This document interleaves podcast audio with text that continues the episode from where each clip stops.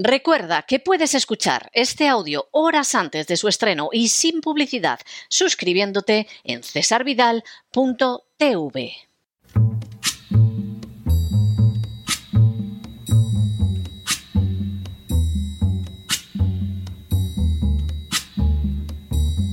La voz con César Vidal, desde el exilio. When the night has come and the land is dark and the moon is the only light we'll see. No, I won't be afraid. Oh, I won't be afraid just as long as you stand, stand by me. Muy buenos días, muy buenas tardes, muy buenas noches y muy bienvenidos a esta nueva singladura de la voz. Soy César Vidal, hoy es el lunes 27 de marzo de 2023 y me dirijo a los hispanoparlantes de ambos hemisferios, a los situados a uno y otro lado del Atlántico y como siempre lo hago desde el exilio. Corría el año 43 después de Cristo cuando el emperador romano Claudio decidió invadir la isla de Britania. Así, con la excusa de reponer en el trono a Berica, un rey exiliado de los atrébates, cuatro legiones romanas desembarcaron en Britania. Aunque los britanos intentaron oponerse al invasor romano, la superioridad militar era tan evidente que las legiones romanas acabaron entrando en la ciudad de Camulodunum, la actual Colchester, y provocando la rendición de los once dirigentes británicos que se habían enfrentado con ellos. Por supuesto, Roma presentó aquella acción como una ventaja para los britanos y un avance de la civilización. Sin embargo, los vencidos no compartían aquel punto de vista, hasta tal punto que Caractato, uno de los jefes que se habían enfrentado con la invasión romana, afirmó Auferre trucidare rapere falsis nominibus imperium, ad que ubi solitudinim facium pacem appellan. Lo que podría traducirse como al saqueo, al asesinato y al robo, los denominan con el nombre falso de gobernar, y allí donde crean un desierto, lo denominan paz. Las palabras de Caractato no podían ser más claras. Roma había invadido su tierra apelando a la devolución del trono a un jefe británico y a una mujer a una mejor forma de gobierno. Pero no había que engañarse. En realidad lo que Roma buscaba era sólo dominar, saquear y robar, valiéndose de las armas y de la muerte. Luego, sobre las ruinas y la desolación creadas por sus terribles legiones, tendría la desvergüenza de decir que había impuesto la paz. No se equivocaba Caractato en su juicio, porque a partir de aquella campaña, Britania se convirtió en una provincia romana más. El fin de semana pasado se cumplieron los 24 años del inicio del ataque de la OTAN contra Yugoslavia. Sin ánimo de ser exhaustivos, los hechos son los siguientes. Primero, el 24 de marzo de 1999, la OTAN inició un bombardeo contra la República Federal de Yugoslavia. Los bombardeos de la OTAN siguieron hasta el 10 de junio de 1999. Segundo, la intervención armada de la OTAN no estuvo respaldada por la Organización de Naciones Unidas, por lo tanto, constituyó una clara violación del capítulo séptimo de la Carta de las Naciones Unidas. Tercero, la intervención armada de la OTAN no vino tampoco precedida por el ataque de Yugoslavia contra alguno de sus países miembros y se encuadró en la excusa de la intervención humanitaria.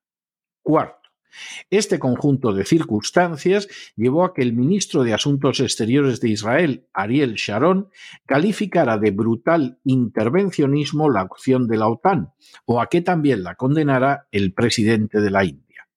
El veto de Estados Unidos y del Reino Unido impidieron que la intervención de la OTAN fuera condenada por el Consejo de Seguridad de las Naciones Unidas.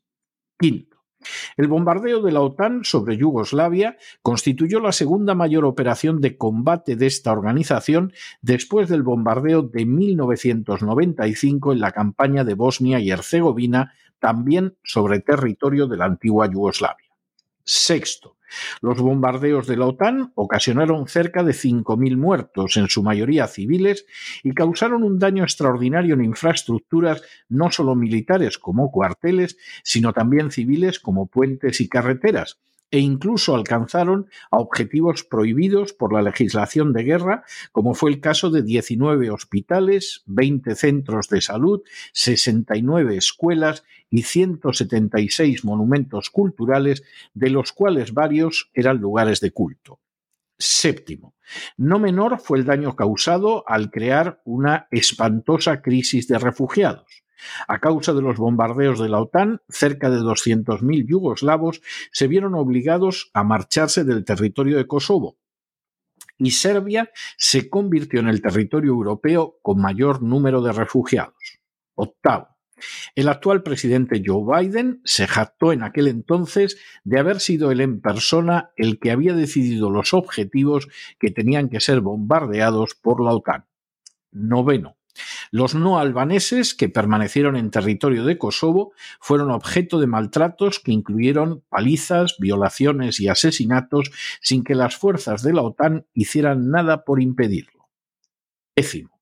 La operación de la OTAN tuvo como consecuencia directa el derrocamiento del presidente Slobodan Milosevic, que fue llevado ante el Tribunal Penal Internacional, Milosevic falleció durante el proceso, pero de manera póstuma fue declarado inocente de los cargos de los que se le acusaba. Un décimo. Igualmente, diez años después de los bombardeos de la OTAN, Kosovo se declaró independiente, un paso sin reconocimiento por buena parte de la comunidad internacional. Duodécimo. Como era de esperar, ningún país de la OTAN sufrió ningún paquete de sanciones por los bombardeos sobre Yugoslavia. Décimo tercero. Como era de esperar, ningún país de la OTAN sufrió un listado de políticos y funcionarios a los que sancionar, incluyéndolos en una lista negra. Décimo cuarto. Como era de esperar, ningún país de la OTAN fue excluido de competiciones deportivas. Décimo quinto. Como era de esperar, ningún país de la OTAN experimentó el robo de sus activos bancarios en el extranjero. Décimo sexto. Como era de esperar, ningún país de la OTAN padeció el embargo contra sus productos y materias primas. Décimo séptimo. Como era de esperar, ningún país de la OTAN fue expulsado del sistema SWIFT existente desde hacía años. Décimo octavo. Como era de esperar, ningún país de la OTAN vio cómo censuraban sus medios de comunicación ni se afirmó que solo distribuían fake news para justificar la intervención en Yugoslavia. Décimo noveno. El 29 de abril de 1999, Yugoslavia presentó una demanda ante el Tribunal Internacional de Justicia de La Haya contra diez miembros de la OTAN, Alemania, Bélgica, Francia, Reino Unido, Italia, Canadá, Holanda, Portugal, España y los Estados Unidos, alegando que el ataque de la OTAN había violado el artículo 9 de la Convención sobre el Genocidio de 1948. Vigésimo. En el mes de junio, el tribunal rechazó que Yugoslavia pudiera presentar una demanda al respecto. Por añadidura de las diez naciones, cuatro, Estados Unidos, Francia, Italia y Alemania, se habían retirado de la posibilidad de ser juzgadas. Dos, Gran Bretaña y España tampoco aceptaban ser juzgadas en relación con naciones que hubieran aceptado la cláusula opcional por más de un año. Y Bélgica, Holanda, Canadá y Portugal podían ser enjuiciadas, pero el Tribunal Internacional de Justicia determinó en contra de la legalidad internacional que no lo fueran porque había sido una intervención humanitaria. Vigésimo primero. Efecto especialmente grave de la destrucción causada por la OTAN fue el derivado de la utilización de uranio empobrecido en los bombardeos, ya que la OTAN lanzó más de 15 toneladas de uranio empobrecido en ese tipo de operaciones. Vigésimo segundo. La utilización de uranio empobrecido disparó el número de enfermos de cáncer tras los bombardeos de la OTAN.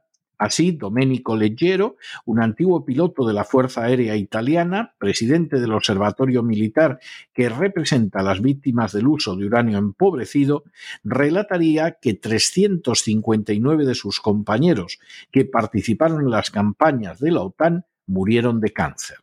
Vigésimo tercero. Un caso similar fue el presentado por Stojadin Stosic, el único obrero que siguió con vida tras limpiar en Pliakovica, a 350 kilómetros al sur de Belgrado, los escombros de un repetidor de televisión destruido por la OTAN con un proyectil con uranio empobrecido. Sus siete colegas murieron todos de cáncer. Vigésimo cuarto. A más de dos décadas de la acción de la OTAN, los efectos del uranio empobrecido siguen golpeando a la sociedad de la antigua Yugoslavia.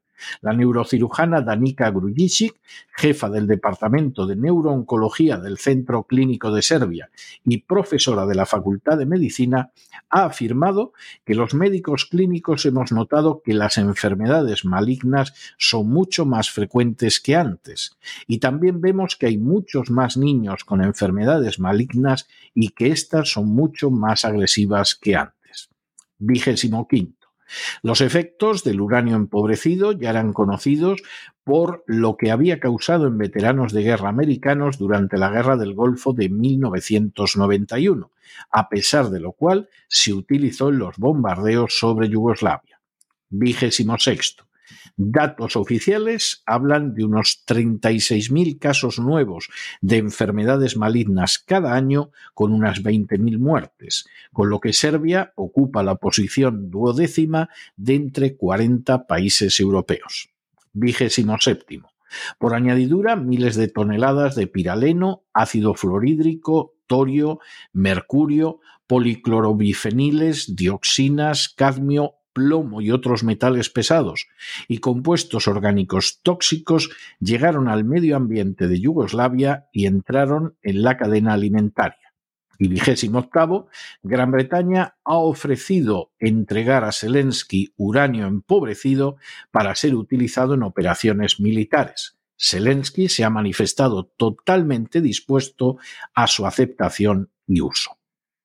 Fue el propio presidente Clinton el que afirmó que la desmembración de Yugoslavia sería un ensayo para desmembrar Rusia. Sin ninguna razón que lo justificara, Yugoslavia fue objeto de un ataque que, iniciado por Alemania y el Vaticano al reconocer la independencia de Croacia, fue convirtiéndose cada vez en más angustioso hasta derivar en los bombardeos de la OTAN iniciados en marzo de 1999. El ataque de la OTAN sobre Yugoslavia en 1999 se llevó a cabo sin autorización del Consejo de Seguridad de Naciones Unidas. Se desarrolló sobre poblaciones civiles que fueron objeto del mayor número de víctimas. Se valió del uso de uranio empobrecido a pesar de lo que ya se sabía sobre las consecuencias de utilizar este material, y se disfrazó con la cínica afirmación de que se trataba de una intervención humanitaria. Por supuesto, no hubo sanción alguna contra las naciones de la OTAN por esta agresión, e incluso cuando Yugoslavia quiso llevar ante la justicia a las naciones que la habían atacado sin que ella las hubiera agredido previamente, quedó de manifiesto el ámbito limitado del derecho internacional, ya que todas y cada una de esas naciones de la OTAN consiguieron eludir sus responsabilidades acudiendo a tecnicismos legales. En una áspera ironía del destino, el presidente yugoslavo Milosevic, que acabó siendo derribado por una intervención exterior, fue llevado ante un tribunal internacional que de manera póstuma reconoció su inocencia de los cargos que le habían imputado. Al final, la destrucción, el saqueo y el expolio se habían presentado como acción humanitaria, mientras que a la devastación se la disfrazó con el nombre de paz. A pesar de todo, no parece que se hayan aprendido las terribles lecciones de la guerra de Yugoslavia. La intervención de la OTAN en Ucrania desde principio de siglo, provocando un golpe de Estado en 2014, respaldando el asesinato de miles de civiles en el Donbass desde esa fecha, almacenando armas de destrucción masiva como los laboratorios de armamento bioquímico, provocando una intervención rusa y alargando una guerra que no se puede ganar no es sin una devastación más en su historia, en la que se ataca a una nación como Rusia que no ha agredido a la OTAN y en la que se utiliza Ucrania como terreno que saquear y devastar. Cuando esta guerra concluya, quedará de manifiesto que Zelensky nunca ha dejado de ser una corrupta marioneta que está entregando a pedazos Ucrania a intereses extranjeros, que es responsable de la desaparición de toda una generación joven empleada como carne de cañón, y que incluso va a aceptar que Gran Bretaña le proporcione armamento con uranio empobrecido, lo que tendrá pavorosas consecuencias no solo para las tropas rusas, sino especialmente para el territorio ucraniano y para las gentes que lo habitan. Nada de eso parece importar al liberticida y corrupto Zelensky, porque como el britano Berica es sólo una imagen tras la que ocultar la voluntad imperial de dominar otro territorio más. Pero no cabe engañarse. Aunque lo llamen gobierno, es expolio y saqueo. Y aunque lo denominen paz, es simple desolación. Y ese juicio no mejora porque en lugar de recurrirse como antaño a las espadas y a los escudos, ahora se eche mano del uranio enriquecido. Pero no se dejen llevar por el desánimo o la frustración, y es que a pesar de que los poderosos muchas veces parecen gigantes, es solo porque se les contempla de rodillas, y ya va siendo hora de ponerse en pie. En el tiempo que han necesitado ustedes para escuchar este editorial, la deuda pública de España ha aumentado en cerca de 7 millones de euros. Y en buena medida es por el gasto de participar en una guerra que a España ni le va ni le viene, situada en la lejanísima Ucrania. Muy buenos días, muy buenas tardes, muy buenas noches. Les ha hablado César Vidal desde el exilio que Dios los bendiga.